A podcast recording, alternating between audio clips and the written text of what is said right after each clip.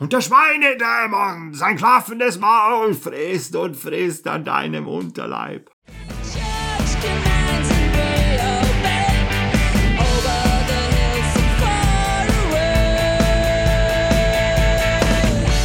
Over the Hills, ein Podcast über Rollenspiel.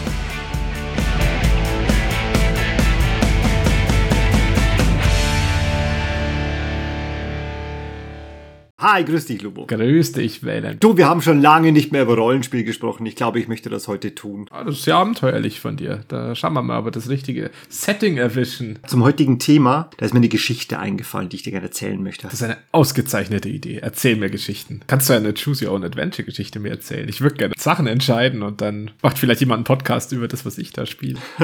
So geil. Nein, eine Choose Your Own Adventure. Erzählung habe ich jetzt nicht vorbereitet. Mir ist was eingefallen. Und zwar, kannst du dich erinnern? Zu diesen Zeiten, wo wir alle das Haus nicht verlassen durften und einigermaßen weggesperrt waren. Du, das ist so lange her, ich habe da keine Erinnerung mehr dran. Da ist so in unserer Entourage unfassbar viel im Wargaming-Bereich passiert. Also die meisten haben einfach ihre Figuren rausgeholt und haben wie das Malen angefangen, weil plötzlich war ja Zeit da und dann konntest du das ja immer eins zu eins spielen. Und ich glaube nicht, dass alle vier Wochen ein neues Game angefangen wurde, aber ich bin mir sicher, dass alle vier Wochen ein neues Game interessiert gepostet wurde. Und im Zuge dieser vielen neuen Spiele, also wir haben ja mit Warcry angefangen, dann kam Infinity, dann gab's Blood Bowl immer, dann gab's Warhammer 40k und Kill Team und dann Frostgrave, das seine Kreise gezogen hat. Und eins nach dem anderen. Ja, aber auch dieses Samurai-Spiel, da war ich ja gar nicht mehr so an Bord. Bushido der Game. Ja, und die ganzen historischen Settings mit den Landsknechten. Saga, genau. Du hast das mitbekommen. Und irgendwann hat mal so ein Brainstorming stattgefunden und dann haben wir überlegt, was sind denn Parameter für ein gutes Spiel? Das ist gar nicht so einfach, weil das definiert jeder ein bisschen anders. Und in der Messenger-Gruppe haben wir dann zusammen gebrainstormt und geguckt, was muss denn ein Spiel können? Da hatten wir dann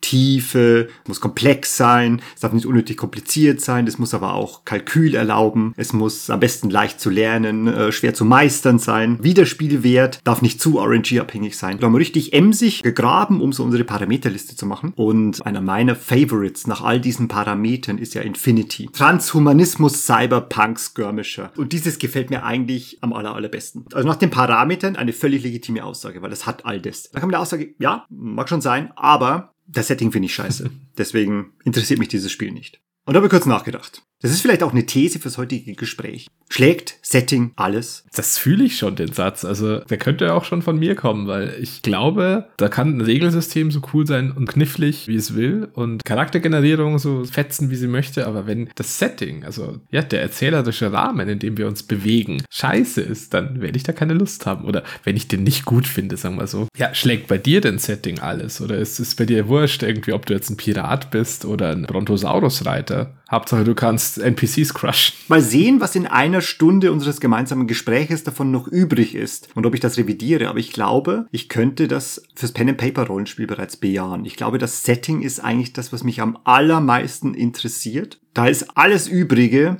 nebensächlicher. Aber dann bedeutet das ja im Umkehrschluss, dass wir das Setting wirklich streng befolgen müssen und dass wir uns ganz klar an alle DSA-Vorgaben zum Beispiel halten, wer in der Baronie jetzt das Trinkwasser trägt im Dorfe, oder? Über DSA im Speziellen, da müssen wir uns später nochmal tiefer unterhalten, weil damit habe ich ein riesiges Problem. Und generell, mir gefallen so viele Settings, dass ich fast mit jedem Setting-Switch klarkommen könnte.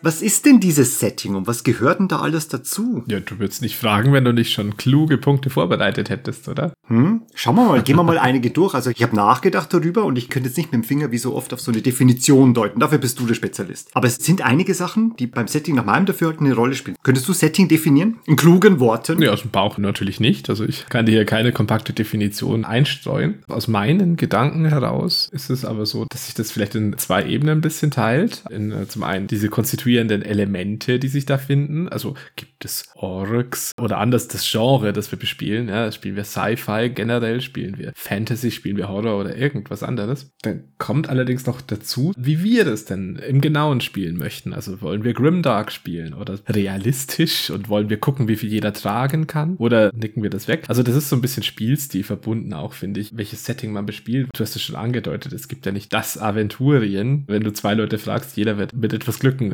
dramatisch unterschiedliches Aventurien dir vorerzählen. Das finde ich gehört dazu, wenn man jetzt drüber reden möchte, in welchem Setting spielen wir denn jetzt als Gruppe. Es kann einfach sein, dass wir den Kontinent Aventurien völlig anders darstellen als jetzt die Gruppe im Haus nebenan und die schreiend die Hände beim Kopf zusammenschlagen würden. Was ist denn mit euch nicht in Ordnung, ihr Spinner? Was stimmt denn nicht mit euch? Ich erinnere daran, als wir mal erzählt haben, was mit unserer Phileason-Entourage so passiert ist an Verstümmelungen und so weiter und das mit erstaunten bis angewiderten Blicken gutiert wurde. Naja, aber also das mischt sich so ein bisschen mit der Spielstilfrage, finde ich. Aber gehört unbedingt rein, weil es ist einfach nicht jeder Artushof der gleiche wie der andere oder jede Space-Station die gleiche. Gefällt mir alles super gut. Ich habe mich in einigen Punkten bereits wiedergefunden. Ich glaube, es beginnt alles mit dem Zeitalter, dem technischen Stand, mit dieser ungefähren Verortung, wo wir sind. Urzeit, Antike, Mittelalter, Gegenwart, Zukunft, so in der Art. Plus, was es da alles so gibt. Weil ja einfach es eine Frage ist, ob alle mit Schwertern, Speeren, Bögen rumlaufen oder Disruptoren, Transporter und Kommunikatoren. Ich glaube, dass damit das Setting startet, einfach die Technologiestufe, würde ich jetzt mal sagen. Bin nur gar nicht bei den Crossover-Settings, wo man das Ganze dann mischt, sondern einfach ganz basisch. Dann hast du auch schon genannt, die Note, die das Setting haben soll. Das gefällt mir auch. Ich erinnere mich immer super gerne an unser Wing Commander Setup. Das allererste Spiel, Wing Commander 1, wenn man sich an das erinnert, da gab es so ein Standbild. Wenn du in den Mannschaftsquartieren bist, was einfach da ein leerer Raum war, wo lauter so Matratzen auf dem Boden lagen und so Schlafrollen und immer Wasser an einer Seite so runtergetropft ist. Da sieht man eigentlich sofort, wie Wing Commander gedacht war. Das ist halt einfach eine defizitäre, enge,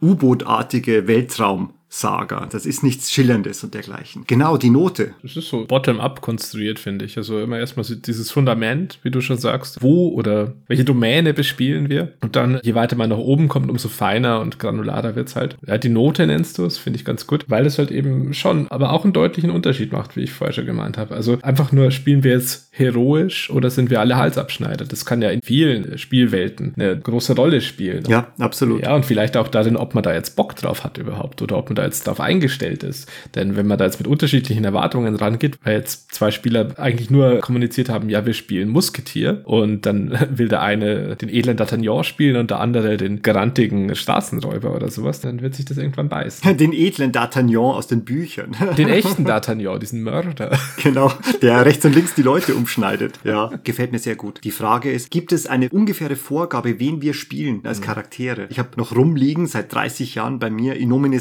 Satanis und Magna Veritas, wo du Engel und Dämonen spielst. Da ist völlig klar, du spielst das und nichts anderes. Und mag sein, dass du irgendwelche abtrünnigen, seitenwechselnden oder exotischen Variationen von Dämonen oder Engeln spielst, aber es gibt kein Vertun. Du spielst einen Dämon, wenn du das Inumine Satanis spielst, ne? Und du spielst einen Engel, wenn du Magna Veritas spielst. Na, ich würde einen Baden spielen. Also immer Baden, genau. Mit Baden ist die Welt noch in Ordnung. In Aventurien heißen die Charaktere nicht Charaktere, sondern sie heißen Helden. Das fand ich immer schon toll, damals zumindest. Heißen sie mittlerweile immer noch Helden? Ich glaube nicht. Also mittlerweile ist alles gestreamlined. Oh, schade. Ja gut, aber also gerade Aventurien ist er so unterschiedlich wie wenig Spielwelten, einfach dadurch, dass sie alle Menschen vereint in Deutschland. Also oder das gemacht hat, bevor die in die des Weges kamen. Ich fand das damals aber toll, dass du einen Helden erschaffst. Für mich als Zehnjährigen war halt einfach den Held zu erschaffen in Aventurien das erste Rollenspiel-Ding, die erste Rollenspieltätigkeit, die ich kannte. Da hast du keine Charaktere erschaffen, du hast Helden erschaffen. Ich finde das bis heute auch einen schönen Ansatz. Ich für meinen Teil, ich will immer lieber einen Helden spielen als einen Charakter. Ich meine, Charakter kann ich hier auch sein in meinem Zimmer, in dem ich sitze und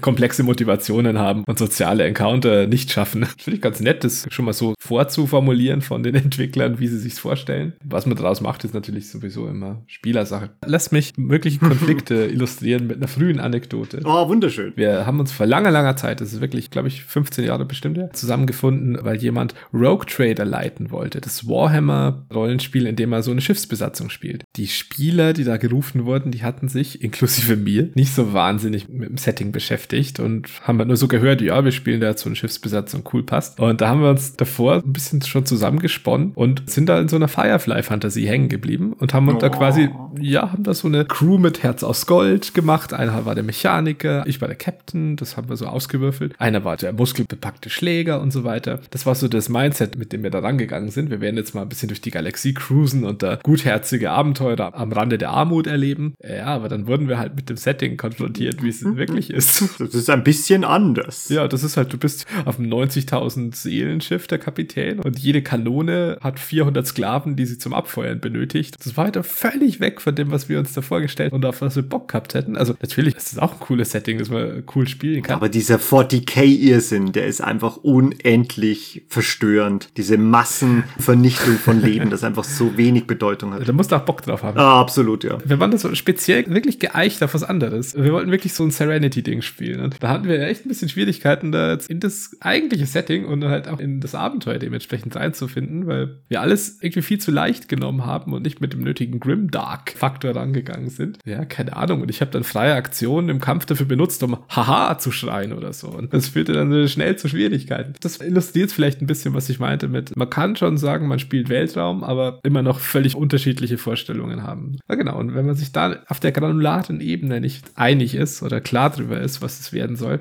dann kann es schnell zu Verstimmungen kommen. Wie so oft, wenn die Basis, der gemeinsame Nenner nicht derselbe ist, dann wird schwierig. Die Anekdote von dir passt sehr gut zu einem meiner Ausrufezeichen gleich an der Stelle. Nicht jedes Setting, aber manche sind dafür gemacht, dass sie einen Kern haben, den man verstehen muss. Wenn du zum Beispiel Terry Pratchett Pen and Paper spielen würdest oder, vielleicht gewagte These, aber Star Wars. Eines meiner ersten Settings, das ich lange Jahre bespielt habe, das war Star Wars. Also nicht das D20 Star Wars, sondern ein anderes. Und da braucht man Leute, die wissen, was Star Wars ausmacht. Das ist gar nicht so einfach, denn so bunt Star Wars wirkt, ist trotzdem der Erzählkosmos von Star Wars immer ein besonderer. Und diese Eckpunkte, die muss man einfach wissen. Es kann unendlich viel Platz drin finden, aber im Kern erzählt Star Wars ganz bestimmte Geschichten und wird von Dingen ausgemacht. Ganz wichtige Grundprinzipien. Es geht um Familie, es geht um Bindungen. Ja, und es geht nicht um die Technik, die da verwendet wird. Das interessiert keine Sau. Dann guckt man lieber Star Trek oder liest einen Stanislaw Lem Roman. Und wenn man diesen Nenner nicht kennt und wenn man da nicht beieinander ist, glaube ich, puh, dann wird sich eine Gruppe auch schwer tun. Vielleicht auch äh, ähnlich wie bei dir, wo die Teilnehmer einfach nicht so ganz das 40k-Setting haben kommen sehen, wie das gedacht war und gemacht war. Ja, das ist, glaube ich, schon auch ein guter Punkt, weil gerade Star Wars, das wirkt immer so einfach, aber es ist auf eine andere Art einfach, als man sich es vielleicht auf den ersten Blick vorstellt. Ja, du sagst es schon, es hat ja ganz klare Motive und es hat äh, klare Gut und Böse Aufteilungen. Ja gut, das natürlich äh, differenziert sich dann im Laufe der Jahre immer weiter aus. Aber wenn man jetzt nur mal die ersten drei Filme so als Grundlage nimmt, das ist so klar Erzählstrukturen folgend und so weiter und Motive aufbauend. Ja. Benennen wir Star Wars mal einfach als das Star Wars, das George Lucas gemacht hat und akzeptiert hat. Also George Lucas Star Wars. Und das sind ja Kern Episode 4, 5, 6, gut auch 1, 2, 3, um es zeitlich auch ein bisschen einzugrenzen. Genau. Und das hast du recht, ja. Also das bespielt bestimmte Konzepte, Tropes, die müssen drin vorkommen und die muss man auch begreifen, denn um die geht's. Manche Settings, so, ja, gerade wie Star Wars, die ermöglichen ja erst bestimmte Charaktere. Also du kannst den Jedi in der Ausprägung nur in Star Wars spielen. Und das ist ja schon Genau. eine relativ einzigartige Klasse. Ja, Richtig. klar, der hat Züge von ganz vielen klassischen Helden, vom Monk über den Paladin bis zum Ritter und so weiter. Aber Vom Kai Lord. ja, genau, der Kai-Krieger. Aber speziell diese Mischung und diese Figur, die wirst du ja wirklich nur in Star Wars finden und äh, den Kosmos, in dem sie existieren kann, das ist schon wichtig. Und deswegen ist das Setting schon so, das ist was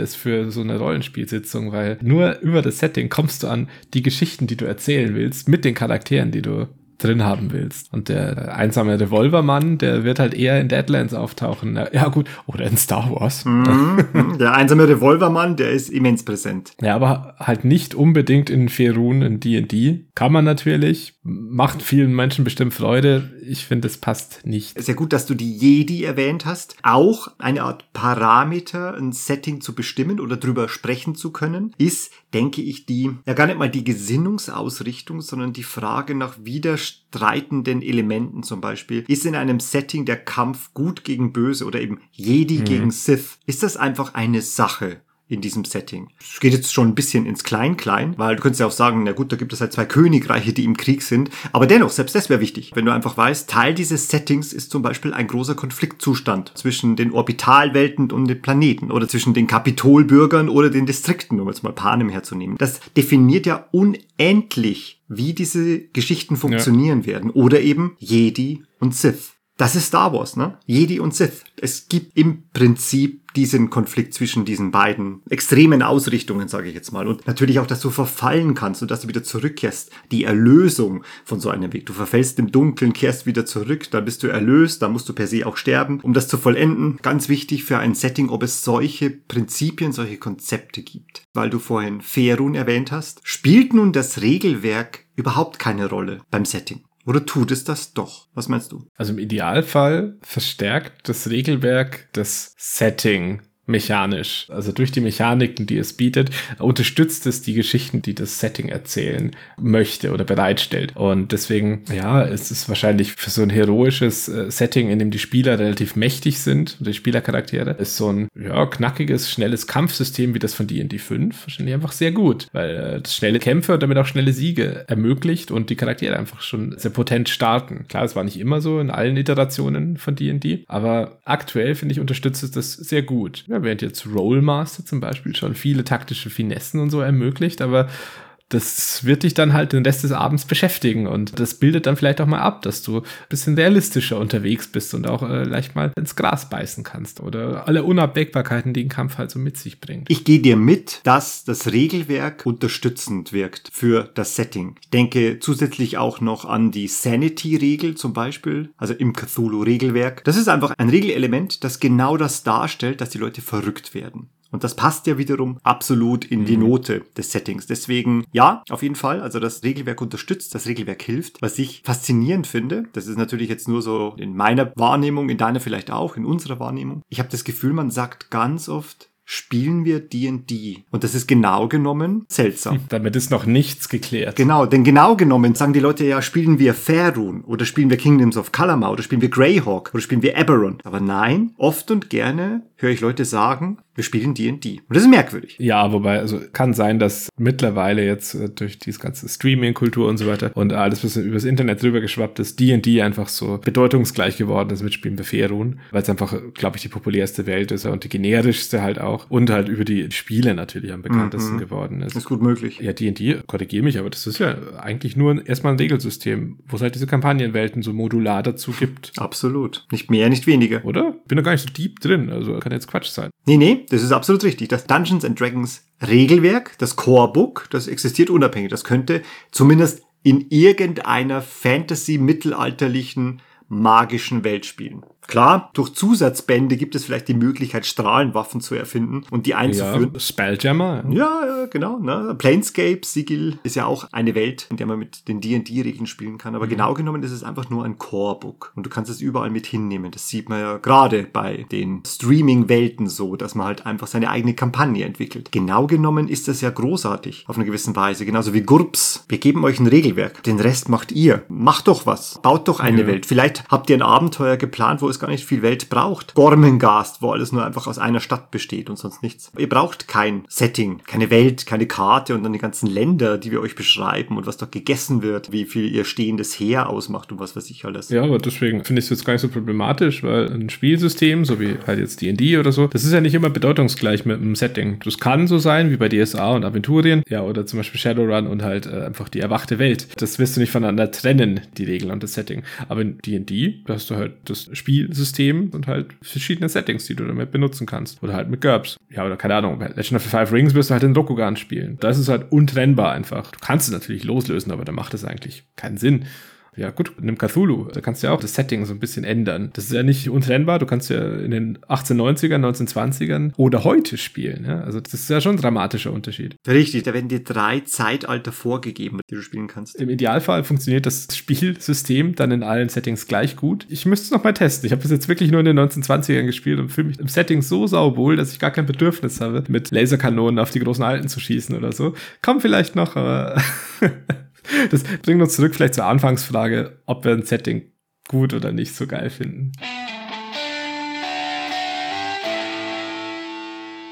Ich habe vorhin erwähnt, wir müssen noch einmal über DSA sprechen. Also erstmal, ich kann mich erinnern, dass du ein kleines Abenteuer geleitet hast, das ist Jahre her. Und Dann habe ich so ein kleines Self-Made-Abenteuer gemacht. Das hat, glaube ich, drei Abende gedauert. Und seitdem spielen wir eigentlich Phileason. Seit 2013. Also genau genommen besteht für mich DSA, abgesehen von Barbarats Fluch. ja, Barbarats Fluch und diesen wirren Kindheitserinnerungen damals, aus dieser ewigen Reise des Phileason mit seinen Leuten und vor allem mit meinen Leuten, nämlich euch. Und das ist für mich DSA faszinierend, weil es einfach seit fast jetzt einem Jahrzehnt mein Zuhause in DSA ist. Viel anderes habe ich da gar nicht erlebt. Wie gesagt, abgesehen von Jugend- und Kindheitserinnerungen. Ja, DSA, wir haben es vorher kurz schon gestreift. Das ist ja wirklich ein ganz besonderes Spielsystem dadurch, dass es einfach so krass unterschiedlich bespielbar ist. Allein das Setting mit dem Hauptkontinent, Aventurien, das ist ja in so absurd viele Regionen gegliedert, die so extrem unterschiedlich sind. Also allein das ermöglicht ja unendlich viel Unterschiedliches, ob du jetzt im hohen Norden oder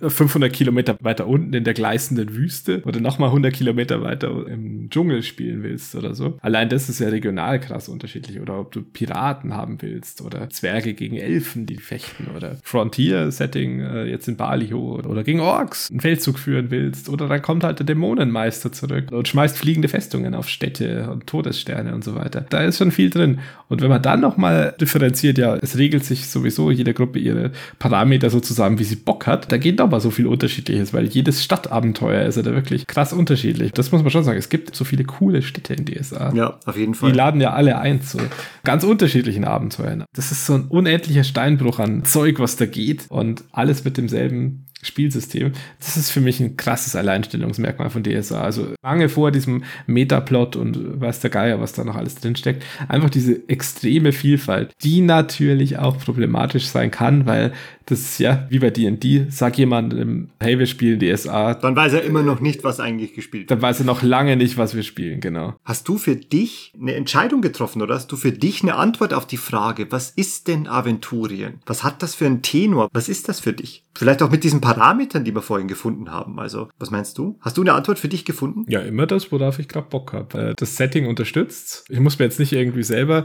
alles von neu ausdenken, wenn ich jetzt Bock auf finsteres Spukhaus oder auf Labyrinth des Todes oder so habe. Das ist alles irgendwo da drin und ich muss mir nur rauspicken und alles ist damit irgendwie spielbar. Und wenn ich Bock habe, eine verwegene Abenteurerbande in der Untotenregion sich durchschlagen zu lassen, kann ich das genauso machen, wie wenn ich jetzt fünf Magier auf der Suche nach dem äh, Gründungsdokument ihrer Akademie in den Keller schicke zum Forschen. Ja, das steckt da alles drin und deswegen kann man es jetzt nicht so auf einen Satz, finde ich, runterbrechen, aber ich habe ja grundsätzlich schon mal geäußert den Gedanken, dass meistens alles spielbar ist in allen Settings. Du musst nicht Cthulhu spielen, um Horror zu erleben. Richtig, ja. Guter Es Gedanke. geht auch in Paranoia oder Deadlands oder weiß der Geier wo. Aber natürlich ist es schon auch so, dass manches an gewissen Orten einfach nicht oder wenig geht. Das stimmt schon auch. Also da müssen schon Abstriche her. Aber ich finde nicht, dass das Setting jetzt eicht, auf eine gewisse Art es zu bespielen, sagen wir so. Ich glaube, auf seine Weise ist DSA Ferun sehr gleich, denn das ist ja auch ein bunter Flickenteppich, wo du genau genommen für jede Couleur und für jeden Bock, den du gerade hast, so ein bisschen dein Zuhause findest. Also das ist ja auch bunt wie nur irgendetwas. Es ist von einer Buntheit, die schon fast an nicht zusammenpassen grenzt. Und das ist auch so ein bisschen das, was ich von DSA halte, dass manche Sachen nebeneinander existieren, die passen irgendwie so nicht richtig zusammen. Warum, dass ich mich schwer tue, zu bestimmen, was DSA für mich eigentlich ist, ist vielleicht sogar die falsche Denke, weil vielleicht ist das gar nicht möglich, dass es einfach einen Tenor hat, den man finden muss. Vielleicht will es das gar nicht. Ich kenne einen Aspekt von DSA, den nennen wir immer so liebevoll diesen Hotzenplot-Stil. Ich weiß nicht, woher das kommt. Ich glaube, das war so ein bisschen aus diesen ersten, ja, Regelwerkserfahrungen, warum ich da drauf gekommen bin. Bei den einzelnen Helden waren zum Beispiel immer so Zitate abgebildet und ich finde die Art und Weise, wie diese Helden so plakativ gesprochen haben und das kombiniert so ein bisschen mit diesem ja, Humor der Autoren und dem, was teilweise in den Abenteuern passiert ist. Und unser gängigstes Beispiel ist immer in Aventurien, ist wirklich so festgelegt. Kann es dir halt passieren, dass du von Goblins überfallen wirst, dann wirst du zusammengeschlagen und dann wachst du auf und hast nichts mehr. Keine Klamotten und kein Geld und keine Ausrüstung mehr. Das ist auf seine Weise eigentlich eine totale Räuber-Hotzenplotz-Geschichte. Also, dass Goblins dich verprügeln und ausrauben und nicht auffressen oder dich einfach an ihre Standarte binden oder so etwas. Diese Note führt dazu, dass ich vor kurzem mal diesen Impuls gespürt habe. Ich glaube, ich würde mal gern in Aventurien genau so ein Abenteuer erleben, Spielleitern oder spielen, dass man ist, sagt man ist in so einem Dorf und das ist alles total runtergebrochen und da gibt's den einen einen Landsknecht und das ist das Problem. Und wir sind alle ultra junge Charaktere und da gibt's einen Räuber im Wald. Alles total runtergebrochen, als ob wir ein Ottfried Preußler Werk spielen würden. Ich glaube, da hätte ich schon mal ziemlich Bock drauf, weil das ist für mich ein essentielles Bild, das ich immer habe mit DSA. Und das passt mit ein, zwei weiteren Bildern, die ich jetzt gleich skizzieren werde, halt einfach überhaupt nicht zusammen. Denn es gibt ja dem gegenüber das, was ich zum Beispiel über die Vorgeschichte gelesen habe in einem der alten Regelwerke, wo ich dann so über die kaiserlichen Zwillinge und Fran Horas gekommen bin, der dann einfach seine Dämonen beschworen hat. Und da denke ich mir, das ist ein ganz anderes Aventurien, als es mit Ottfried Preußler irgendwas zu tun hat. Das ist überhaupt nicht hotzenplotzig. Also das ist echt ein ganz anderes Kaliber. Da kommen Dämonen und die fressen einfach alle Menschen auf. Ja krass, auch das ist DSA oder diese Homunculi, die Chimären. Als ich damals das Mysteria Arcana und den Codex Cantiones durchgelesen habe. Das ist eine ganz neue Welt. Das ist ja urfinster mit all dieser Blutmagie und den Ritualen und dem Hexenwerk und allem. Boah, meinem jugendlichen Ich von damals ist da schon so ein Schauer über den Rücken gelaufen. Und das war dann schlagartig überhaupt nicht mehr jovial und zünftig und zotig. Also ein ganz anderer Punkt. Die Verschmelzungen des Nordens, also das, was wir jetzt in der Phileason-Saga erlebt haben. Der ganze Dunkelalben-Arc. Ganz, ganz anderer Ton. Das existiert aber irgendwie so zeitgleich.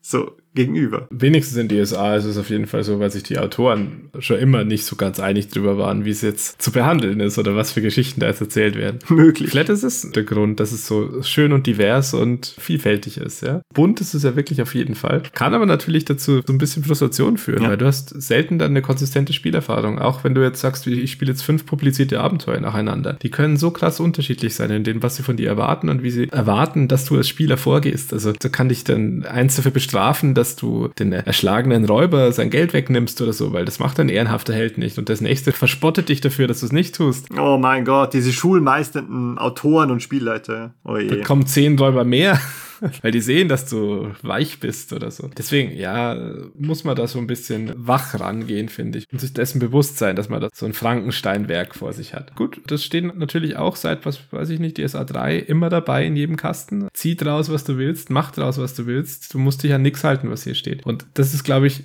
die bisschen banale Lektion, die man so mitnehmen muss vielleicht. Spiel, auf was du Bock hast. Und Aventurien unterstützt. Ja.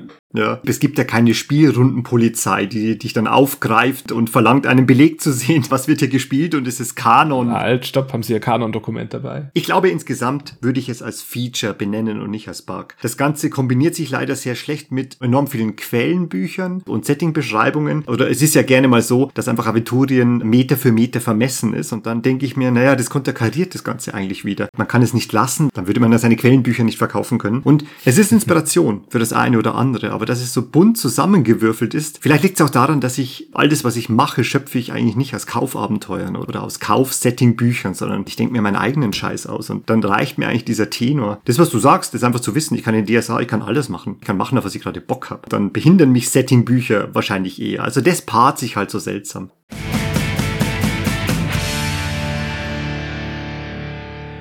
Ja, das mit den Quellenbüchern für verschiedene Regionen zum Beispiel, das hat ja DSA nicht alleine. Nein. Das ist ja wirklich äh, in ganz vielen Regelsystemen so, dass jedes Land zum Beispiel äh, ein eigenes Quellenbuch bekommt. Die Elfen und die Orks. Genau, oder jedes Volk. Ja. Ja, und der Sprawl und Rheinmetall und Deutschland in Schatten. Ich schick's mal vorweg, ich finde das immer belastend und überflüssig und lese das eigentlich nie. Also ich habe in den letzten, weiß ich nicht, 15 Jahren, glaube ich, kein einziges Quellenbuch mal gelesen, egal ob ich da gespielt habe oder nicht. Weil ich immer nur so eine übergeordnete Idee habe, so eine ganz grobe, wo ich da jetzt hin will und dann denke ich mir, das scheiß schon selber aus. Aber ich sehe schon den Punkt, dass das Menschen möchten und dass sie sich da einlesen und das aufsaugen wollen, das Flair der Region zum Beispiel oder, oder was es da vielleicht an Hooks Mhm. gibt oder Abenteuer-Anknüpfungspunkten und an wichtigen Leuten. Und natürlich, wenn man in so einer offiziellen, kanonischen Welt spielen will, vielleicht mit Leuten, die da neu in die Gruppe kommen, keine Ahnung, oder eine Gruppe sich neu findet und alle sagen, ja, wir spielen in dieser und jener Region, dann sollten alle halt schon ungefähr eine gleiche Vorstellung davon haben. Und ich würde mir jetzt nicht, keine Ahnung, die Eisenlande in Seventh Sea komplett selber ausdenken, wenn ich weiß, da kommen jetzt drei Leute, die haben selber schon in den Eisenlanden gespielt und äh, zwar in den kanonischen, in den offiziellen. Dann will ich schon mal so ein bisschen nachlesen. Was erwarten die und was ist da offiziell vorgesehen? Sonst erwarten dich viele erhobene Augenbrauen, ne, wenn du dann von deinen Eisenlanden erzählst, die nicht ihre Eisenlande Das sind. verstehe ich auch. Das fände ich auch scheiße als Spieler, weil das ist ja dann wieder was anderes. Ich bin ja da nicht in deinem Homebrew-Setting als Spielleiter. Außer du kündigst es an natürlich vorher. Also immer vorweggeschickt natürlich eine Session Zero, die das irgendwie klärt. Aber sagen wir mal, das haben wir jetzt nicht gehabt, sondern wir finden uns spontan zusammen, wie es ja oft passiert, ja, auf der Straße, in der Mittagspause. Hey, du liest ja dieses Quellenbuch von Seven Sea. Hey, ich spiele das auch. Hey, redet ihr über Seven Sea? Also, es begab sich auf der Relentless. Schon hast du drei Spiele beieinander und legst los. Du hast es schon so ein bisschen mit Quellenbüchern, oder? Also ich habe dich schon mal erwischt mit Büchern in der Hand äh, über den hohen Norden, als du Phileason vorbereitet hast, oder die Seefahrt. Du hast ja ein Seefahrtbuch ausgeliehen, das habe ich mitbekommen. Ich habe früher natürlich Bücher verschlungen, soweit ich sie gehabt habe. Und diese Quellenbücher hatte ich halt einfach noch. Über Torwall, über die Seefahrt, die Kreaturen des schwarzen Auges und solche Dinge. Du, aber ich sagte, wie es ist. Die habe ich zwar und vielleicht hast du mich mal mit einem in der Hand gesehen, aber dann wollte ich vielleicht einfach nur distinguiert und cool erscheinen. Tatsache ist, mich interessieren Quellenbücher nicht. Du hast zwei Sachen genannt, die, glaube ich, ein sehr wichtiger Parameter sind, warum Menschen das wollen. Das eine ist dieser Gedanke, ich möchte in eine kanonische Welt eintauchen und dann soll sie auch stimmen. Den Wunsch verstehe ich total und den kann ich anerkennen. Ja, korrekt spielen. Genau, einfach diesen Wunsch, ich möchte genau das erleben, was intended ist. Denn ich möchte das Gefühl haben, dass das, was ich spiele und was jemand in Hildesheim spielt, genau dasselbe DSA ist. Das Gefühl ist schon ziemlich mächtig. Das hat man ja zum Beispiel, wenn man die Vorliebe für das gleiche äh, PC-Spiel hat oder so, dann spielen ja alle dasselbe ne, und können sich darüber austauschen. Den Wunsch habe ich einfach überhaupt nicht. Deswegen, wie du vorhin gesagt hast, ne, DSA kann sein, was es will. Ich denke mir mein eigenes aus. Ich brauche das nicht. Das nächste ist, für wen sind Setting-Bücher sehr gut? Für diejenigen, die Inspiration brauchen. Ich brauche keine Inspiration. Ich brauche Zeit, um all das zu spielen, was ich spielen möchte. Das ist mein Problem. Und sie nehmen dir Zeit weg. Ich bräuchte Zeit-Setting-Bücher, die mir Zeit geben, damit wir all das spielen können, was mir im Kopf rumgeistert. Kann es sein? Ich glaube, dass wir schon fünf Dinge begonnen haben, die wieder gestoppt haben, weil einfach nicht genug Zeit da ist und weil wir gleich mit dem nächsten zu planen anfangen. Auf keinen Fall kann das so sein. Auf keinen Fall, meinst du? Ich möchte es nicht Ähm. ganz verteufeln, weil, also ich ziehe auch immer so genervt die Augenbrauen hoch, wenn ich dann sehe, ja, da ist ein neues Spielsystem rausgekommen und zwei Wochen später gibt es 16 Quellenbücher dazu, zu jedem einzelnen Volk und so weiter. Das turnt mich schon mal maximal ab. Andererseits, ich sehe natürlich auch die Notwendigkeit, Geld zu verdienen von Verlagen, also das mal davon abgesehen. Und es kann wahrscheinlich für Leute, die sagen, ja, das ist mein System, ich stehe auf diesen Scheiß, ich will alles drüber wissen, was es gibt, für die ist es vielleicht super. Die lesen das anders. Also ich würde es immer als Werkzeug benutzen, aber Leute lesen ja auch Bücher unterschiedlich oder kaufen unterschiedlich. Und die, glaube ich, benutzen das jetzt nicht unbedingt so als Tool, sondern vielleicht eher als Literatur, um es zu lesen, um die Welt mehr wertzuschätzen und zu kennen. Und das ist ja nichts Falsches, sondern es ist einfach ein anderer Zugang. Wie ein Buch, wie ein Buch aus der Zeit. Stimmt, das ist nichts Falsches, bloß für mich ungeeignet. Ich hätte gern Werkzeuge, vor allem welche, die ich selbst nicht liefern kann. Und da scheiden viele Setting-Bücher halt einfach aus. Weil das, was ich zumindest bisher gelesen habe, also Obacht, ich besitze keine. Also mein Schrank ist unglaublich übersichtlich. Also diese Kaufprodukte, die ich besitze, die sind echt in einem Regal abbildbar. Und das ist fast ausschließlich eine Sammlung von Core-Rulebooks. Und das war es schon. Da steht ein Fading Suns drin, da steht ein GURPS drin, da steht ein Shadowrun 3.0 drin. Mein D&D 5 Corebook, das habe ich mir von einem Freund von uns geliehen. Nicht mehr zurückgegeben. Nein, der braucht es momentan nicht, weil der nicht mehr mitspielt. Deswegen dauerhafte Leihgabe. Ich habe ein D&D 3.0 Regelwerk, das fast auseinanderfällt. Das mächtigste Nachschlagewerk ist dieses in grünliches Leder gebundene aventurische Lexikon, das ich hege wie einen Schatz, weil das macht es genau richtig. Das beschreibt, also zumindest das Aventurien vor 20 Jahren in so ganz vielen kleinen Einträgen und das ist das, was ich von einem Setting-Buch, glaube ich, möchte. Gebt mir ganz viel kleine Informationen, aber bitte keine langen Ausführungen über die Strukturen eines Landes und dann, wie die Städte angeordnet sind und ja, faszinierend, wo welches hersteht, das hat mich schon immer fasziniert. Ich weiß nicht wieso. Zu wissen, dass einfach dort fünf Schwadrone leichte Reiterei sind, obwohl ich das selber nie nutzen würde, aber irgendwie, ah, irgendwie ist das wichtig. Ja, also Quellenbücher kann man, muss nicht. Also für mich sind die nicht unbedingt mit dem Setting verbunden, obwohl es natürlich paradox ist, weil sie sind ja per Definition das Setting. Richtig. Also es gibt keine, Seltsam. keine primärere Primärliteratur, wenn es um Setting geht, als diese scheiß Quellenbücher, aber ich mag sie halt nicht. Die rauben mir Zeit und Aufmerksamkeit für Dinge, die ich eigentlich machen möchte und das ist mein Rollenspiel vorbereitet. Weißt du, was in den Setting-Büchern, die ich kenne, fehlt? Das wäre genau das, was du bei der Abenteuerplanung mal erwähnt hast. Wir nehmen jetzt mal so dieses 19. Jahrhundert Mystery-Setting. Da müsste so ein Bild drin sein, wo du so einen Gentleman siehst und um ihn herum drei, vier Männer und Frauen, die ebenfalls besonders wirken. Und dann sagt in einer Sprechblase oder unten steht einfach, meine Damen, meine Herren, es gibt Nachtarbeit zu tun. Die Seite wäre perfekt. Dann sage ich, ha, Cool. Mehr muss ich nicht wissen. Das inspiriert mich. Oder Kurzgeschichten, Reiseberichte, vielleicht so, ein finsteres Gedicht. Vielleicht ist das das eher, was ich von so Settingbüchern haben möchte. Dass ich inspiriert werde, was zu machen. Einfach eine coole Kurzgeschichte. Nicht so bisschen an Geografie und Wissenschaft erinnernde Ausführungen über Länder, die man sich ausgedacht hat. Ich glaube, das passt nicht. Ich glaube, moderne und smarte Systeme machen das auch. Also das geht vielleicht aus meiner Erzählung hervor. Ich kenne jetzt auch nicht zu viele und zu viele neue von diesen Quellenbüchern. Ne?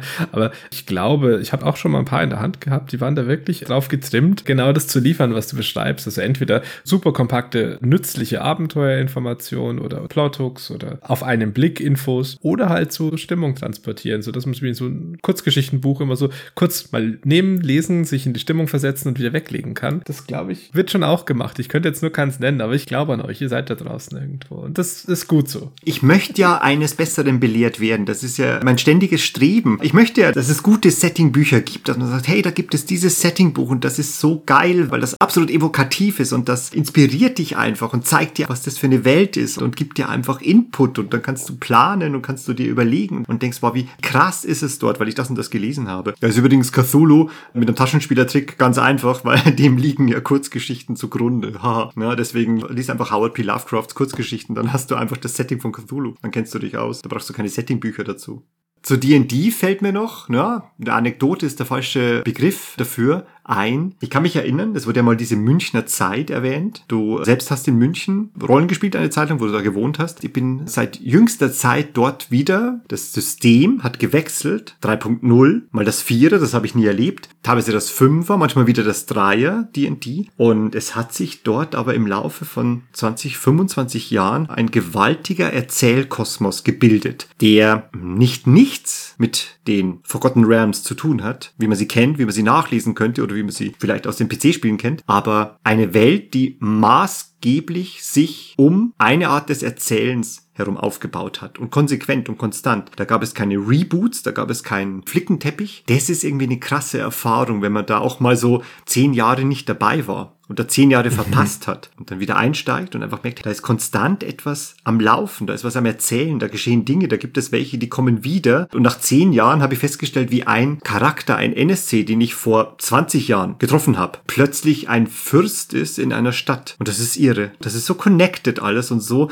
über die Jahre aufgebaut. Und das ist immer der gleiche Kosmos. Der hat einen Tenor, der hat einen Werdegang, der hat eine bestimmte Erzählart und Weise. Da muss man natürlich auch ein bisschen Keeper sein, ne? dass da nicht zu viel viele Einflüsse reinkommen, aber das ist herrlich, wenn man das mal erlebt, dass es eine Art der Geschichte ist, eine Art des Storytellings, des Geschehens, an dem immer wieder weiter erzählt wird und wo man teilweise dabei ist und dann ist man bei manchen Sachen nicht dabei, aber es ist eine Welt und das ist schon ziemlich geiler Scheiß. Ja, das ist halt die ganze Gegenthese zu diesem Feron ist alles und nichts, nämlich dass das eine kleine Gruppe, eine Spielgruppe, so diesen kleinen Teil von Feron, den sie bespielt, einfach sich zu eigen macht und ihr, ihre eigene Welt draus schafft und so weiter. Ja, das meinte ich halt auch vorher. Jetzt komme ich zum dritten Mal darauf zurück. Setzt da jemanden daneben, der in irgendwelchen anderen Gruppen einfach mal ab und zu D&D gespielt hat. Er will sein Ferun nicht wiedererkennen. Richtig. Das ist nicht sein Ferun. Also entweder wird er es toll finden und versuchen mitzumachen nach Eingewöhnungszeit oder er wird es seltsam finden, weil hey, da kann ich ja gleich äh, Mittelerde mit Westeros irgendwie kreuzen. Ich finde, das kommt ihm am nächsten so ein bisschen. Aber diese ganz individuelle Welt sich zusammenbauen, das entsteht ja erst wirklich, wenn man es so konsequent bespielt und dann nicht locker lässt, wie du schon beschreibst. Das ist schon so eine große eigene Schönheit. Und das fand ich auch immer ganz toll, wenn ich in diesen Gruppen gespielt habe. Es ist so, dass es eine Enge hat, die man nicht wegdiskutieren kann. Also es gibt viele Dinge, die da nicht sein werden. Ja, du brauchst ja nicht mit so einer Anime-Prinzessin kommen, die sich in einen Elefanten verwandelt oder so. Das Richtig. Mach mal nicht. Also das ist richtig, dass es natürlich etwas an Farbe und Vielseitigkeit verliert, aber man gewinnt etwas, was unendlich kostbar ist. Und zwar einfach diese stringent erzählte Welt. Konsistente Erzählwelt, ja. Genau, du sagst es. Und dafür zahle ich gern in einer Runde, in der ich dabei bin, diesen Preis, dass alles enger ist, denn dafür ist es viel fokussierter. Und das liebte ich damals und zu sehen, wie sich das einfach über 20 Jahre hinweg entwickelt hat und da einfach wieder teilnehmen können Das ist echt großartig. Das ist richtig großartig. Ja. Ja, das muss nicht alle Rollenspielerfahrung sein. Dafür machen wir zu viele One-Shots und andere Experimente und tummeln uns mal hier und da und sonst wo. Das ist total wichtig, dass man da auch mal wegkommt davon und Sachen anders macht. Aber dort, also hat schon was von Heimat. Also ich komme da immer wieder gerne hin in eine Welt, wo ich weiß, wie sie funktioniert und weiß, wie sie ist. Da braucht es keine Session Zero, weil dort ist alles immer noch die gleiche Erzählwelt.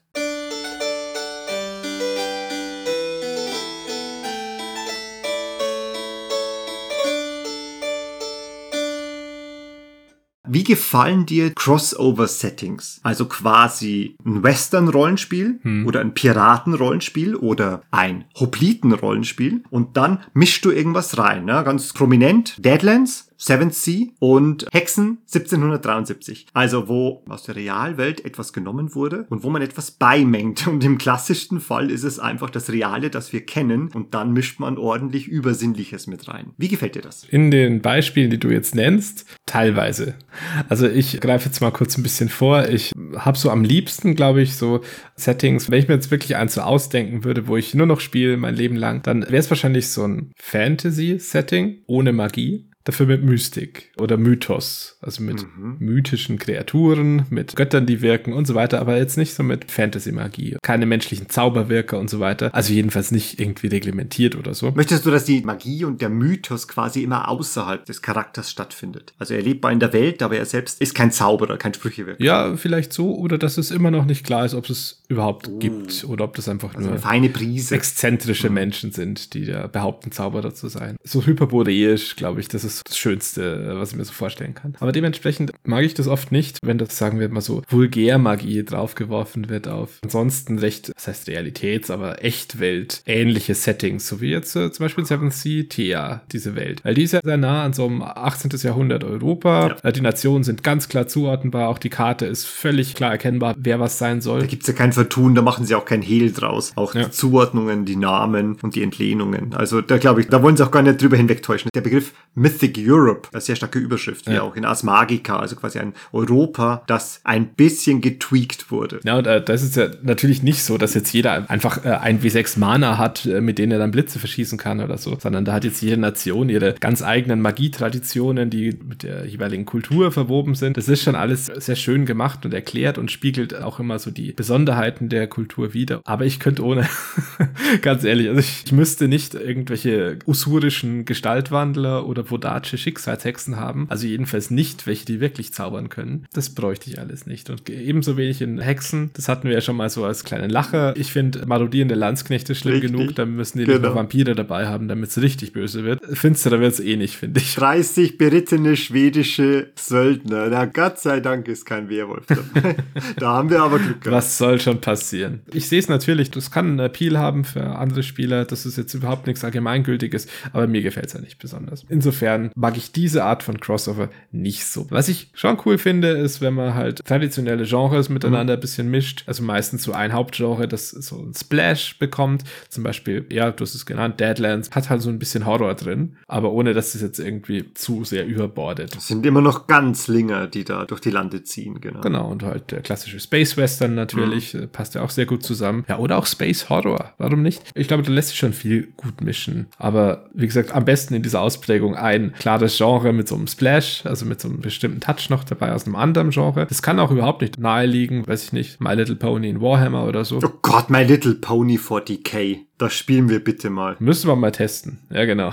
There's only friendship. Aber ich glaube, dir sind diese Crossovers ein bisschen lieber als mir, oder? Du spielst gern Zauberer, oder? Nein, das ist faszinierend, dass du das sagst. Nein, ich meine, du spielst immer nur Gritty Sandler mit zwei Schwertern. Pass auf, mit diesen Crossover-Settings ist es so, ich mag die Idee gerne. Jetzt, wenn du zum Beispiel Deadlands hernimmst, dass wir momentan auch spielen in unregelmäßigen Abständen, da ist mir auch wieder bewusst geworden, die Vorprägung durch Dunkler Turm. Wenn du sowas im Kopf hast, so ein Bild, irgendwas Markantes, das dich einfach prägt, das dich abholt, dann kriegst du das nicht mehr weg. Das heißt, Deadlands 1A, das ist genau das, was ich am Western mag. Nämlich Western gepaart mit Horror, Western gepaart mit Übernatürlichem. Denn der normale Western, da bin ich raus. Als Kind vielleicht hat mir das gefallen. Die einzige Geschichte, die ich spielen würde im klassischen Western wäre, wir haben 40 Wagen voller Whisky und versuchen, die nach Denver zu bringen. Das ist das Einzige, was ich akzeptieren würde. Ansonsten, ich finde das nicht die geilste Zeit. Ja klar, diese ganzen Grid-Western, die haben schon was. Ne? Also Hateful Eight, so etwas. Und Django, also die Tarantino-Western, das will ich schon gern sehen. Aber im Großen und Ganzen ist es halt geil, was Tarantino macht. Aber richtig klassischen Western spielen, das glaube ich, das wäre mir zu wenig. Das will ich sehen als Serie. Ich schaue mir gern Godless an. Ich habe mir Deadwood gern angeschaut. Das Deadlands, das wir spielen, mit diesem mythischen Einschlag, mit diesem Horror, das gefällt mir gut. Ich glaube, ich kann daran schon genau sagen, wie ich es möchte, wenn wir so ein Crossover spielen. Ihr Spieler, ihr seid immer normal. Also das Übernatürliche, das Beklemmende, der Horror, die Magie, das sind immer die anderen. Und so sehe ich es auch zum Beispiel bei Seven Sea. Ich, ist nett, weil du vorhin Seven Sea erwähnt hast, wir haben ja ein Two-Shot gespielt unter deiner Regie und das war halt einfach Hornblauer. Also wir haben halt alle Magie weggelassen. Nein, nein, nein. nein. Nein? Ja, ihr habt es schon weggelassen, aber das hat aufgrund zeitlicher Beschränkungen dann nicht mehr die Prominenz erfahren, die es hatte. Habt ihr euch nie gewundert, warum der montagnische Captain euch immer so schnell eingeholt hat? Da hat er seine Porté-Magie benutzt. ja, der hatte, der, der hat nur eine Kanone geschossen und dann plötzlich waren sie viel näher an euch dran als vorher. Oh nein. Die Kanonenkugel war immer ein Porté-Schlüssel, deswegen hat er seine Sorciere dabei. Ach meine Fresse, ich habe das nicht mitbekommen. Durch diese Kanonenkugel, die er in eure Nähe geschossen hat, hatte das Schiff an euch heran geportiert. Keine Chance. Ich war ein einfacher Midshipman, Midshipman Bigby. Also das ist alles viel zu hoch für mich. Ja, aber ich habe das ja auch unter den Tisch fallen lassen, größtenteils. Also Aber da sagst du wieder etwas. Du hast es so in Szene gesetzt. Wir haben vor allem Hornblauer und Master and Commander angeheizt es und war ja wirklich äh, sehr inspiriert von Master und Commander. durch den Nebel hindurch von einem französischen Linienkreuzer verfolgt werden. Da kannst du deine Porté-Magie sonst wohin stecken. Das ist schrecklich genug. Stell dir vor, ein Werwolf wäre dabei gewesen. Das ist die Acheron. Und die hat einfach zwei Decks mit Kanonen. Wir haben nur eine. Das ist der schlimmste Horror, der dir auf See begegnen kann. Ich brauche keine Magie. Toll. Also man sieht, ich komme ohne aus. Und ganz, ganz, ganz wichtig, die Spieler, die dürfen da nicht die Hand drauf haben. Das ist auch der Grund, warum ich selber nie Magier spiele. Oder Zauberwirker oder übernatürliche, kräftehabende Leute. Weil mir das nicht gefällt. Ich möchte, dass das ausnahmslos von der Welt kommt, dass das andere machen. Ich möchte selbst dann nur die Außenwirkung sehen. Das ist bei Deadlands, ist es auch bei Hexen. Wenn wir Hexen spielen, ich möchte, dass all das Übernatürliche draußen ist. Das sollen die machen. Bei Shadowrun könnte ich dir gar nicht sagen. Ich glaube, Shadowrun ist einfach so bunter 80er Jahre Crossover, dass es mir völlig wurscht ist. Ich könnte da, glaube ich, sowohl Schamanen, Ki-Adepten als auch Cyber-Samurai spielen. Ich glaube, das wäre völlig egal. Ich glaube, Shadowrun ist so Das durchgeknallt. sind alle dermaßen Freaks. Also da ist es schon egal, ob du einen Tierschamanen spielst oder ob du dich bis zur Unmenschlichkeit vercyberst. Eben, eben. Also ich glaube, in Shadowrun würde ich all in gehen und vielleicht sogar wirklich sagen, ich bin einfach eine aufrechtgehende Katze oder so. Ist vollkommen wurscht, du kannst ja machen, was du willst. Aber nur den letzten Punkt Menschlichkeit noch behalten und schauen, wie weit du kommst. genau, wie weit mich das trägt. Ich bin ein 100% Cyborg, dessen Aufgabe ist, sich zu entcybern. Sau geil, genau. Meine Aufgabe ist der Downgrade, nicht das Upgrade. Ja. Trans-Cyborgismus. Ich habe äh, bis auf einen akribischen, ex-bürokratischen Grauelf, der immer so ein Tweet-Jackett trägt und einfach aus der Jacuzza raus ist, das ist der einzige, den ich mal gespielt habe, äh, steht immer noch aus. Was ich total gern, glaube ich, spielen möchte, wäre der Key Adept und zwar, das ist so ein kanadischer Holzfäller mit so einem Karo-Hemd, der einfach so unendlich kräftig ist mit seiner Axt und in Wirklichkeit halt ein Key Adept. Ja, das glaube ich, würde ich spielen. Genau, Shadowrun, kunterbunt. Sind wir aber weit weg vom Setting. Das wäre aber meine Konklusion draus. Das ganze Übernatürliche, immer nur die anderen, wir selber nicht, darf gerne in der Welt sein, aber immer mit diesem Grain of Salt. Also übertreib's bitte nicht, weil übertreiben, das machen wir in Ferun. Ja. In Ferun werden die Zauber geworfen und verwandeln sich Leute in Tiere und beschwören sie das astrale Licht herab. Da hau auf die Kacke und hol deine Zaubersprüche raus. Aber ansonsten, das macht viel Narration einfach kaputt. Das wäre mein Votum. Da gibt es auch ein Setting, das mir gerade noch so vor die Flinte läuft, wo ich es mir ganz schwierig vorstelle, das zu bespielen, wenn man nicht sich da entsprechend ins Offizielle reinliest und die Quellenbücher studiert. Also wir haben es nie selber gespielt, aber ich habe ein paar Quellenbücher daheim von Legend of the Five Rings, das Rollenspiel. Könnte ich jederzeit anfangen. Ja, ja. Also ich meine, wir haben ja so ein gewisses Maß an Lore-Wissen durch das Kartenspiel, das wir ganz lang gespielt haben, alle. Ich glaube, wir haben unendlich viel Lore-Wissen durch dieses Kartenspiel. Ich würde sagen, einer, der seit zehn Jahren das Rollenspiel betreibt, der steckt uns in die Tasche und rümpft die Nase über unsere Vulgär-Lore. Ja, weil wir seit zehn Jahren nicht mehr dran gedacht haben. Wir haben vielleicht die Fraktionen und wie sie denken und so verinnerlicht, aber so richtig was über den Mantis-Clan wissen, tue ich nicht, ehrlich gesagt. Aber toll, was du schon sagst, ne? Wir haben die Fraktionen und wie sie sind, haben wir so in uns drin, aber der Mantis-Clan nicht. Das ist doch genau das. Du bist doch prädestiniert, einen Mantis zu spielen, wenn du weißt, wie die ticken. Ja, klar, ob ich ein Tsuruchi-Bogenschütze bin oder ein Aramasu-Pirat, das sind ganz andere Typen einfach. Aber ich würde jetzt nicht wissen, was die für Initiationsriten haben. Also, ja, klar, ich kann mir ständig selber was ausdenken. Aber also Rokugan, diese krasse Fantasy-Japan-Welt, diese so krass vielen gesellschaftlichen Konventionen und kulturellen Gesetzen unterworfen und sowas, die drastische Folgen haben können. Wenn da nicht alle auf dem gleichen Nenner sind und, äh, weiß ich nicht, einer nicht weiß, dass er Geschenke zweimal ablehnen muss oder so. Ja, Oder nicht weiß, wie man sich beim Zubereiten von Tee benimmt. Ja, wenn er eine Teetasse runterwirft und dann fünf Honor verliert oder so.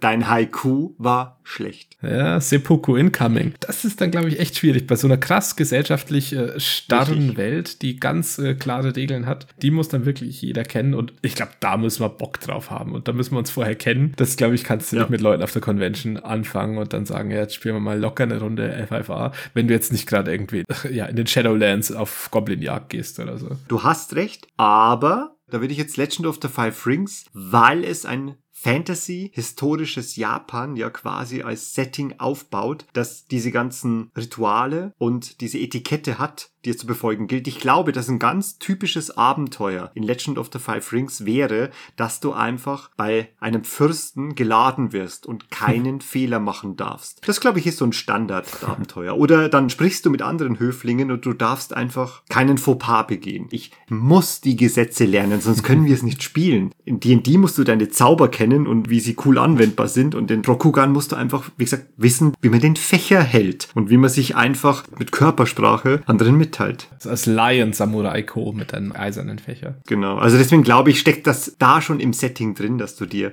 genau darüber Gedanken machst. Und da würde ich sogar sagen, ist das Lesen eines Kampagnen-Setting-Buches absolut Pflicht. Sonst können wir es nicht spielen. Ich finde, da musst du fast. Also zumindest das äh, von deiner eigenen Kultur oder deinem eigenen Clan, von dem du kommst. Also es gibt ja diese vielen Samurai-Clans, die alle ganz unterschiedlich sind. Und dann glaube ich auch, da muss den Spielleiter wirklich fragen, in welchen Landen spielen wir denn? Und dann, wenn du beim Dragon-Clan daheim bist oder so, dann musst du was über den lesen. Wenn du halt nicht so einen Typen spielst, der nix weiß und dann zum Obermönch geschickt wird. Ja, aber wie oft wird das passieren? Deswegen, vielleicht ist das ein Beispiel, wo es wirklich sehr, sehr gut ist, wenn alle mit der Weltbeschreibung vertraut sind, mit der offiziellen und kanonischen. Ja, wenn wir auf Rokugan Rollen spielen, da würde ich Pflichtlektüren verteilen. Wobei Kave natürlich, das kann dir im lieblichen Feld auch bei Hofe genauso passieren wie ja in jedem Fürstenhaus in Ferun. Also theoretisch. Aber da ist es halt so ein krasser, wichtiger Teil der Welt. Also Rokugan definiert sich so viel über diese Etikette und äh, gesellschaftlichen Vorschriften und sowas. Wenn du sagst, ich habe Bock, Legend of the Five Rings zu spielen, dann machst du es, weil du Bock auf diese Inhalte hast und nicht, weil die Duellregeln jetzt so toll sind. Gehe ich dir absolut mit. Das ist wie Cthulhu spielen und sagen, wir lassen die Sanity-Regel weg. Ja. Tja,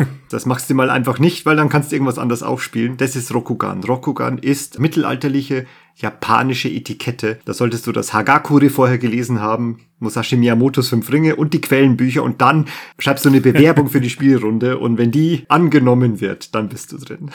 So schaut's aus. Aber ich sag's dir, es gibt ja mittlerweile ganz viele Schnellstarterregeln und sowas online verfügbar, einfach kostenloses PDF, um mal in die wichtigsten Inhalte und äh, Regelmechanismen reinzuschlüpfen, gerade um so ein Setting neu kennenzulernen. Da finde ich die eigentlich perfekt. Da brauche ich gar nicht mehr. Da muss ich gar nicht irgendwie so ein 400 Seiten Regionalbuch lesen, damit ich die Stimmung so aufsaugen kann. Da reichen mir 15 Seiten Schnellstarter und ich weiß Bescheid, was ungefähr auf mich wartet und dann passt das auch schon meistens. Den Rest, den muss ich mal sowieso selber ausdenken. Aber dann kriege ich so ungefähr den Dreh, wie es gedacht ist und der Samen ist gesät. Mehr erwarte ich da gar nicht. Ja, der Samen ist gesät oder eben auch nicht. Genau. Das ist der Pitch, den Macher von einem Setting und von einem Rollenspiel, glaube ich, wirklich durchbringen müssen. Ne? Macht so ein Einstiegsabenteuer, macht Schnellstarterregeln. Wenn das funkt, wenn das cool ist, haben die Leute auch Bock, sich irgendwie mit mehr zu beschäftigen. Aber vollkommen richtig. Ich will ein paar Seiten Regeln durchlesen, kurz die Idee, kurz das Abenteuer und dann möchte ich sofort mit meinen Leuten anfangen. Mein Gott, Zeit ist ein rares Gut bei allen von uns Da bist du beleckter als ich. Ich habe so einen Schnellstart in ein System gar nicht gehabt, aber du hast das öfter mal aus dem Hut gezaubert. Ne? Seven Sea,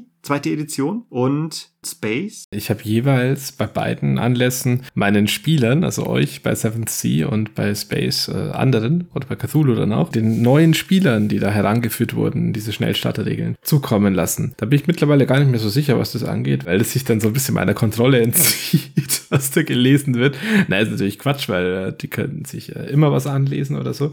Aber es gibt dann teilweise schon einen anderen Blick auf die Welt, als ich gerne vermitteln möchte. Und wenn ich der Erstkontakt zu, weiß ich nicht, Thea oder der Welt von Space 1889 bin, dann sollte das so passieren, wie ich das möchte und nicht, wie es irgendwelche Regeln vorsehen. Aha, da spricht der Kontrollfreak. Das ist so, ja. Kontrollfreakness steckt ja in jedem Spielleiter, auf jeden Fall. Sonst wäre das nicht. Also wenn ich nicht Kontrolle über die Geschichte habe, über was habe ich es denn dann als Spielleiter? Ja? Das stimmt. Über die Spieler niemals.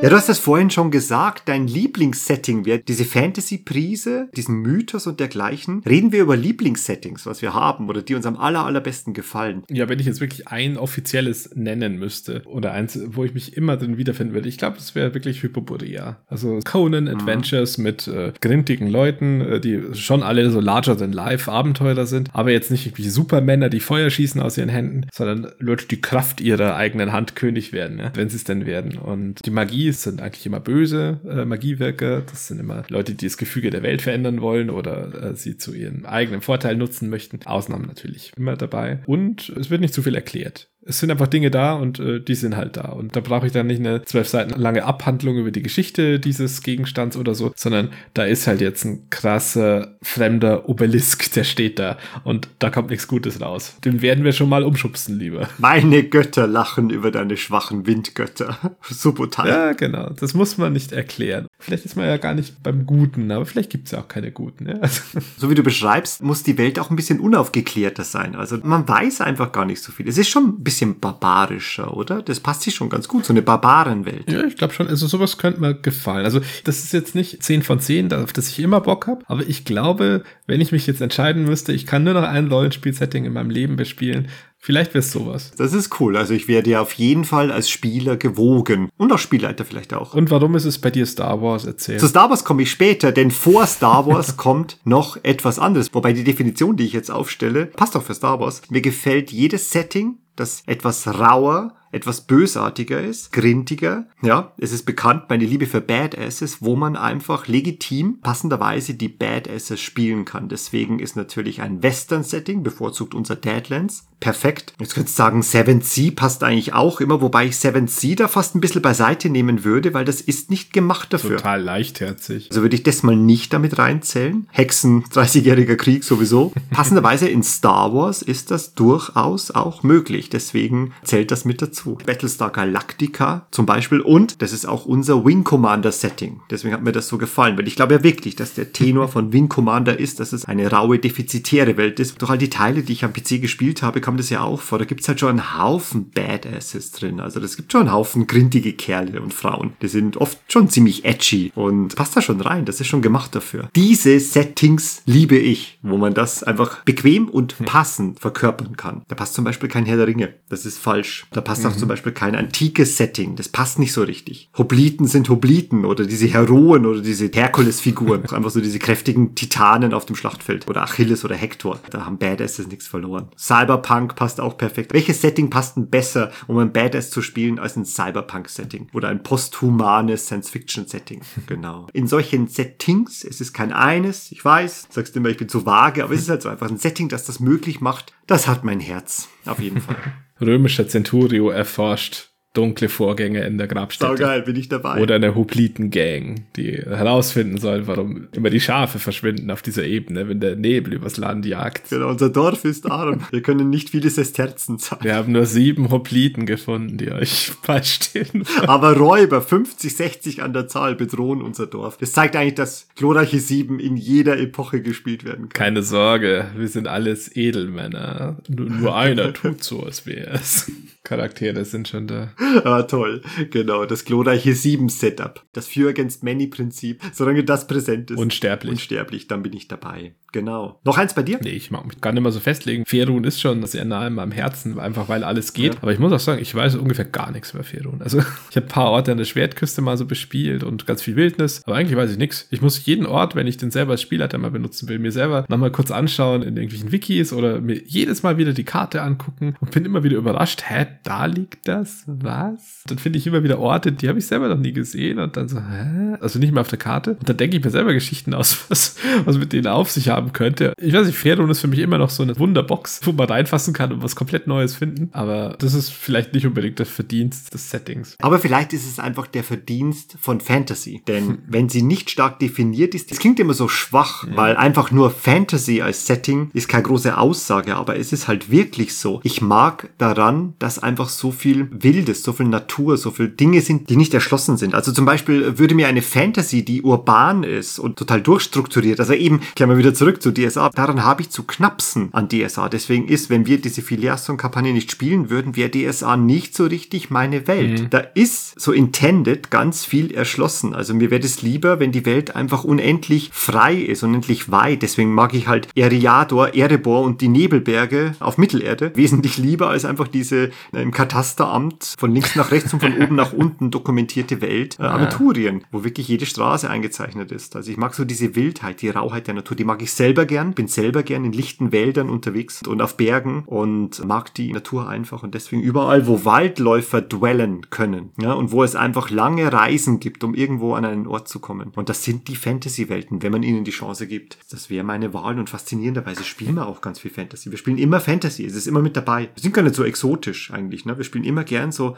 an einer Fantasy-Welt rum. Das macht man schon ganz gern. Ja, die Kampagnen sind, sind Ja. immer so Fantasy-lastig, das stimmt. Aber die One-Shots sind schon ein bisschen unterschiedlich. Ja, wir müssen ja auch schnuppern, natürlich. Vielleicht lädt breite Fantasy einfach so zu Kampagnenspiel ein. Wer weiß. Die Fantasy-Kampagne, glaube ich, ist ein ganz monumentales Erscheinungsbild von Rollenspielen, glaube ich. Du spielst lange dran. Versuch mal eine Space Opera zu machen mit deinen Leuten. Also das ist nicht ganz einfach. Das habe ich acht Jahre lang gemacht, hallo.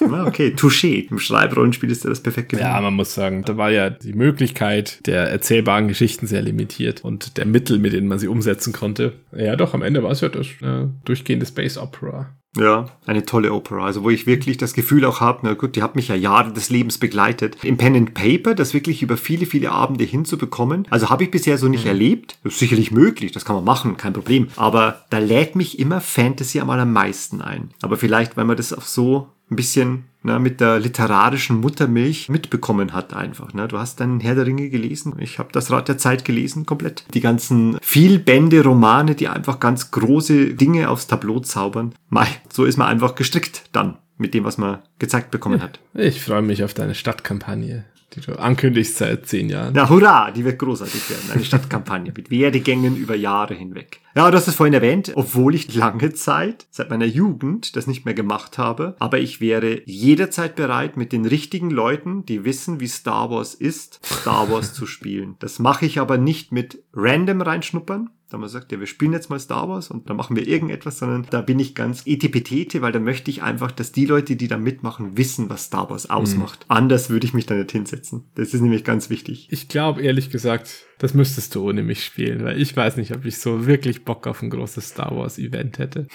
das über ein One-Shot hinausgeht. Setting schlägt alles, gell? Setting schlägt alles, da hast du recht. We agree to disagree.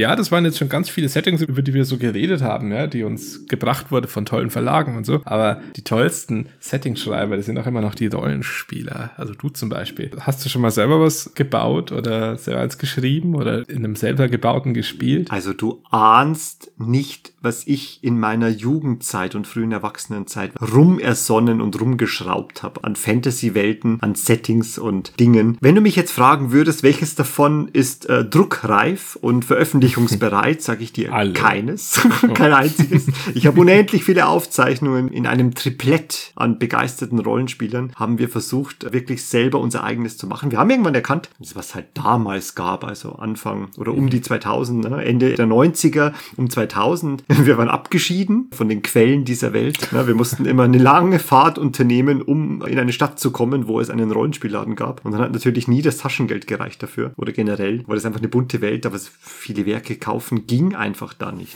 Das, was wir kannten und das, was wir gespielt haben, also namentlich Star Wars, DSA, Innomine Satanis, haben wir mal festgestellt, das ist es alles irgendwie nicht. Also wir wollen was Eigenes machen. Und dann haben wir echt lange rumgebaut und immer wieder versucht und immer wieder verworfen. Und das ist eigentlich immer gescheitert. Und zwar an was ganz was Faszinierendem, das ich auch heute als Grund benennen würde, warum ich nie selber ein Setting konzipieren und irgendwie zur Verfügung stellen würde. Und zwar, ich ändere meine Vorlieben so schnell, dass ich nie mit einem Werk fertig werden würde. Denn es geht rasend schnell. Denn mittlerweile ist es echt so, für das Spielleiten ist das Gold wert. Und zwar mich inspiriert jeder Scheiß und es geht so schnell. Ich zock Demon Souls ne? und dann denke ich mir, wow, geil, ich möchte so einen Tower of Latria möchte ich machen mit so Ketten oben und dann sind so Gedankenschinder, die dich knechten und quälen. Und dann musst du am Ende gegen einen und noch einen Man-Eater antreten. Genau, das will ich jetzt machen. Und dann spiele ich Storybook Brawl und dann so, ah, genau, so ein Märchenwald mit so verquerten, grotesken Märchenfiguren, die irgendwie einen Plot entspinnen und so weiter. Deswegen keine Chance. Ich habe es aufgegeben. Ich habe es damals aufgegeben. All die angefangenen und losen Enden habe ich lose gelassen und das ist einfach meine große Krux, weswegen ich das Spielleiten so toll finde, weil da kann ich genau dieser Neigung nachgeben. Ich muss nämlich gar nichts festlegen. Wenn ich mich auf den nächsten Abend vorbereite, dann gucke ich, auf was ich Bock habe. Und wie du eben sagst, ne, DSA macht vieles möglich, Ferun macht vieles möglich. Ich kann machen, was ich will. Das ist mir wurscht, das braucht keinen Bestand haben. Und das ist doch das Geile dran. Ich glaube, ich werde nie eins erschaffen. Nie eins machen. Werde nie eins fertig schreiben. Dafür gefällt mir zu viel und zu schnell zu anderes. Aber du hast doch sicher eins in der Schublade, was nur darauf wartet, an einen Verlag geschickt zu werden, oder? Haha, ja, ja, hunderte.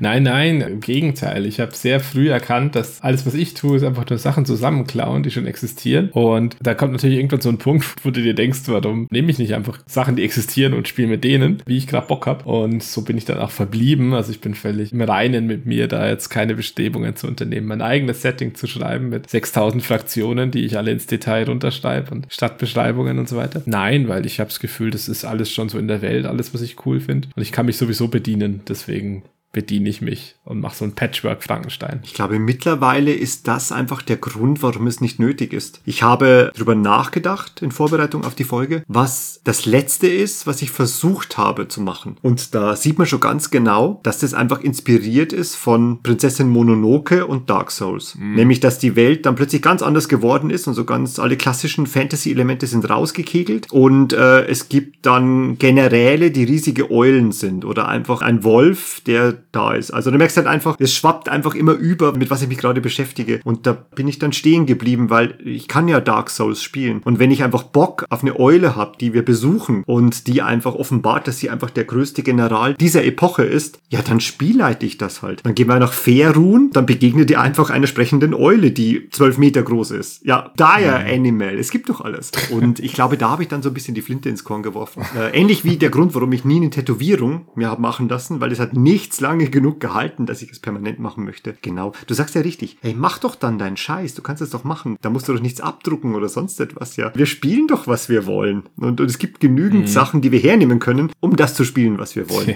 du musst nichts eigenes machen. Das machst du doch eher als Spielleiter. Gerade als Spielleiter. Ja, ist schon so. Ein bisschen langweilig jetzt natürlich, unsere Antworten. Also bestimmte wären jetzt irgendwie völlig. freakigen Tiervölker oder sowas. Interessanter gewesen. Aber nee, weiß ich nicht. Es gibt nur vier Geschichten, sie müssen neu kombiniert werden und so weiter. Mit den Settings finde ich es noch krasser. Also es gibt ja alles irgendwo schon mal. Absolut. Wir haben gerade heute Ja, und egal welche Idee du hast, Warhammer hat schon mal gemacht. Klau dir einfach zusammen, was du möchtest und schmeißt in den Mixer, das passt dann schon. Und dann fällt dir einfach auf, egal was ich mache, entweder gibt es es schon oder das, was ich zusammen mixe, mache ich nur deswegen, weil es es einfach noch nicht gibt. Und das ist, finde ich, keine so tolle Herangehensweise an ein Werk, das du erschaffen möchtest, weil du solltest schon machen, was dir gefällt, Ja. nicht was so anders ist wie alles andere. Das ist ja irgendwie schräg. Das führt ja eigentlich nur zu einer Abkehr von dem, was schon da ist. Und es gibt ja so viel, also ist da am Ende ein ganz komisches Output, denke ich mir. Jeder Spielleiter, der ein Abenteuer kreiert und sich an den Tisch setzt mit seinen Leuten und anfängt zu spielleiten, der schafft doch eh sein eigenes Setting. genau, der baut es sowieso selber. Deswegen, ja, ich habe aufgegeben, denn habe mir überlegt, was wäre das Setting, das ich erschaffen würde? Aktuell eins, wo man ein Badass spielen kann mit etwas Fantasy drin. Und es tut mir leid, aber das muss ich nicht erfinden. Das gibt es halt einfach schon. Ich muss nur irgendwo als Spieler erscheinen und dann habe ich's. Nichts, was ich mache, würde besser sein als das, was schon da ist.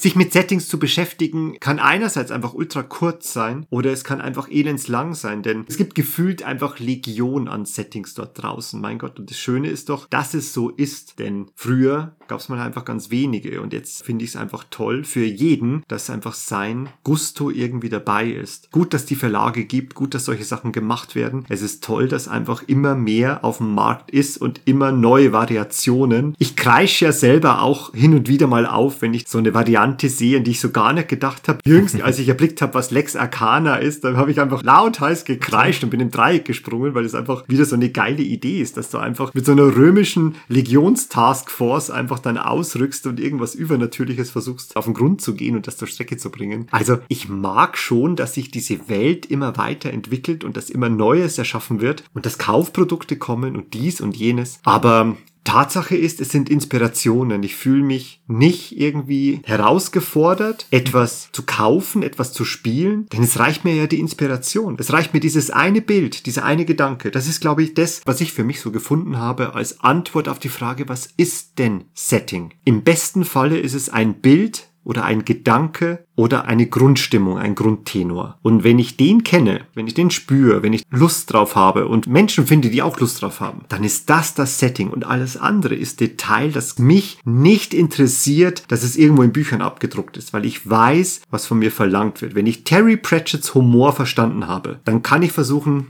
mit gleichgesinnten Terry Pratchett Rollenspiel zu machen. Und nur dann. Und das ist, glaube ich, einfach nur so ein Knoten. Deswegen werde ich weiterhin wahrscheinlich kein Geld ausgeben für Setting-Kaufprodukte, aber ich finde schön, dass es gibt. Sehr schön gesagt, ja. Bei bei mir ist das Fazit ein ganz ähnliches. Also ich verzichte weitestgehend auf sie, aber ich verstehe, dass es sie gibt und finde es auch gut, dass es sie gibt. Ich freue mich auch immer wieder, wenn ich dann doch mal wieder über was stolpere, was ich so nicht auf dem Schirm hatte. Weil mich ärgert es ja selber immer, dass wir unseren ganzen Referenzpool aus D&D und DSA beziehen. Ja, aber wir sind halt simple Gemüter. Ja, aber das wird dem auch überhaupt nicht gerecht. Keine Ahnung. Ich will auch wahrscheinlich total geil finden, mal eine U-Boot-Besatzung aus Elefantenmenschen zu spielen. Und äh, garantiert gibt es jetzt gerade ein Setting oder zumindest ein Crowdfunding-Projekt, das genau das anbietet. Habe ich nicht am Schirm. Ich kann das nicht, dass ich das alles auf dem Schirm behalte und dann lese Ja. das ganze Zeug. Kaufen vielleicht noch eher, aber lesen nicht. Ich habe nicht die Zeit. Deswegen, wenn ich was Tolles finde und drüber stolper, dann ganz toll. Aber das so aktiv zu monitoren und nach Sachen zu suchen, die man besonders geil findet, ich glaube, da bräuchte man einen bezahlten Assistenten dafür. Der im besten Falle auch noch filtert und dann sagt, das mein Herr sollt ihr lesen und das mein Herr braucht euch nicht zu kümmern, denn es enthält nichts, was euch Freude bereitet. So ein Schlangenzunge-Diener, genau, der vorsortiert. Ich finde wichtig, dass er immer sagt, mein Herr. genau, um das geht's eigentlich. Was er sonst sagt, spielt eigentlich keine Rolle. Unabhängig davon, was natürlich galore vorhanden ist, das sind diese Ideen, was man alles noch so spielen könnte, was man alles noch so machen könnte. Da habe ich ja viel zu viele im Kopf und im Herzen. Also das ist schrecklich und wunderschön zugleich. Ja, aber das ist ja das Wichtigste, glaube ich, die Ideen. So ist es. Wir haben immer noch nicht Bunnies und Burrows gespielt und da sage ich dir, ja, vielleicht brauchen wir da schon das Regelwerk, aber wir brauchen kein Setting, weil wir haben einfach das Buch und den Film und wir verstehen, wie so eine Osla funktioniert. Also was soll das Buch uns sagen, außer die Regeln, die wir brauchen? Was immer noch aussteht, ist es einfach das Spielen als vier Hopliten in einer Phalanx. Wir müssen noch mal in die griechische Antike, ja, und all die anderen Dutzenden und Tausenden Ideen, ja, was man alles machen könnte. Und das hoffe ich auch für euch dort draußen, dass ihr einfach immer mehr Ideen habt als Zeit, all die Settings zu bespielen, die euch gefallen. Und vielleicht ein paar mehr, wo ihr nicht wisst, ob sie euch gefallen. Von mir ebenfalls, sucht euch das Setting, das euch gefällt. Seid offen für neue, aber macht schon, worauf ihr Bock habt. Ich glaube, das ist so die Quintessenz des Ganzen. Für mich jedenfalls. Genau. Aber was weiß ich schon. Wählet, ich muss ins Bett. Das ist mein Setting für heute. Und wir machen auch, worauf wir Bock haben, nämlich wir gehen jetzt schlafen. Logo, Pfirti. War schön. Wie steht's? Pass auf dich auf und adios. Ciao, ciao. Here's 40 shillings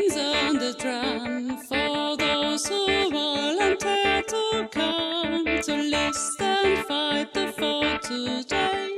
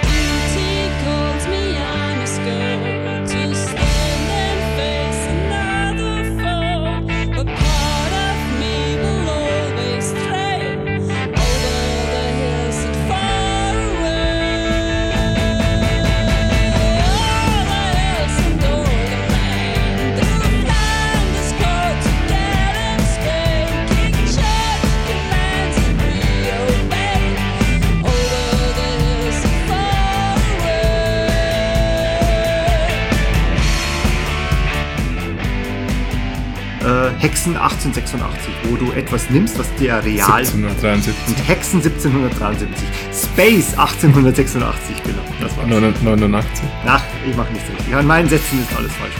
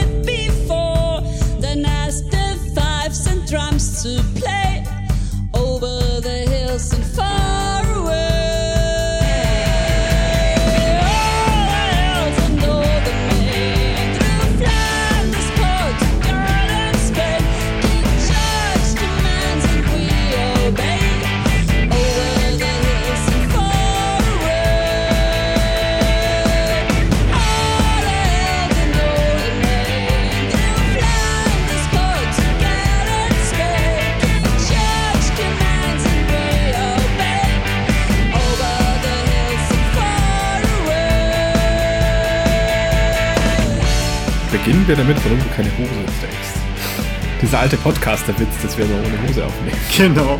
Direkt aus dem Fahrradfahren, noch ohne zu duschen, einfach nur halb ausgezogen und ans Mikrofon gesetzt. Zum Glück nur halb. So schaut's aus. Zu, zum Glück noch ein, genau.